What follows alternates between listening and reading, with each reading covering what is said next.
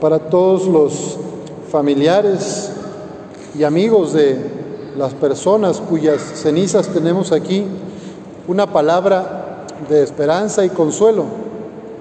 Jesús nos dice, yo soy la resurrección y la vida. El que cree en mí tiene vida eterna.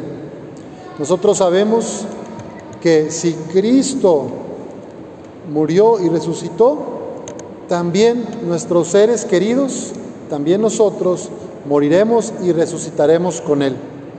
Esa es la esperanza que tenemos y es lo que durante más de dos mil años hemos celebrado.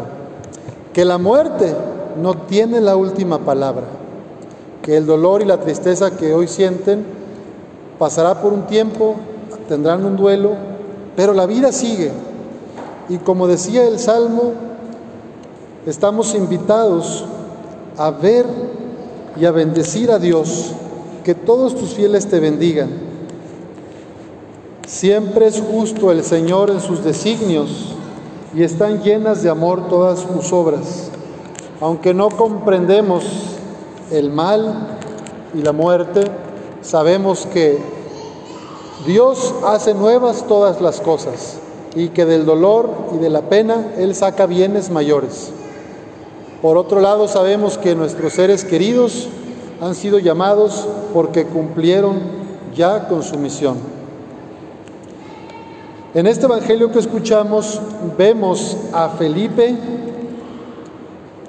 que le dijo a Natanael, hemos encontrado al Mesías, hemos encontrado al que esperábamos, de aquel que escribió Moisés en la ley y también en los profetas. Todo el Antiguo Testamento está lleno de referencias al que vendrá, al que promete la salvación y liberación de Israel. Moisés escribió y toda la tradición veterotestamentaria están hablando. Y Felipe le dice a Natanael, Él ha llegado, es Jesús, el hijo de José, el carpintero. Natanael le contestó a Felipe, ¿acaso puede salir de Nazaret algo bueno? Y después Felipe le dijo, ven y lo verás.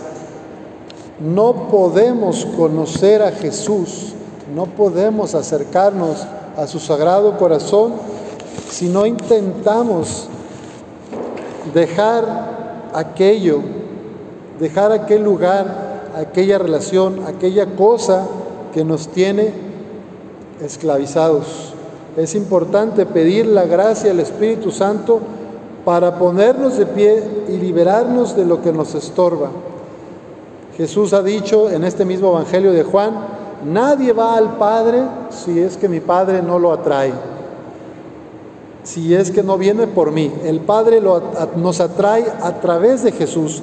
Y en este texto vemos cómo también el Padre trabaja en el corazón de Natanael al punto que Natanael se levanta y deja el lugar donde está para ir al encuentro de Jesús. Cuando Jesús vio que Natanael se acercaba, le dijo, este es un verdadero israelita, porque vio en aquel hombre la fe, esa fe que había en la promesa del Antiguo Testamento del Mesías, vio y creyó. A veces a ti te han preguntado, ¿Acaso puede salir de Torreón algo bueno? ¿Acaso puede salir de Jalisco algo bueno? ¿Acaso puede salir de Durango algo bueno? Nos pueden preguntar. Hay prejuicios sobre lugares o sobre personas. En este texto vemos que así como el Hijo de Dios nació en Nazaret, en las periferias, en un lugar pobre, también la salvación acontece hoy desde las periferias desde los lugares y desde las personas más sencillas. El Padre sigue atrayendo a todo el mundo al corazón de Cristo. Y el Espíritu Santo nos sigue atrayendo a todos al corazón del Padre. Solo que a veces nosotros estamos distraídos, preocupados de otras cosas, de la economía, de nuestros bienes, de nuestros privilegios. Pidámosle al Señor que nos permita abrir el corazón y que podamos escuchar esta invitación de Felipe. Ven y lo verás. Que nos atrevamos a dejar aquello que nos impide acercarnos más a Jesús. Natanael, que es Bartolomé, uno de los doce, se levantó, dejó sus seguridades, caminó y fue a Jesús. Siempre que caminamos, nos desplazamos, dejamos un lugar conocido para ir a algo nuevo. Y en esta pandemia a muchos de nosotros nos ha tocado dejar alguna comodidad, alguna seguridad para ir a un nuevo lugar. Sabemos que Jesús no nos abandona. Pidamos a la Virgen Santísima de Guadalupe que por su intercesión el Padre nos conceda ser hombres y mujeres disponibles, que nos hagamos atentos a los llamados de Dios en nuestra vida. Que así sea.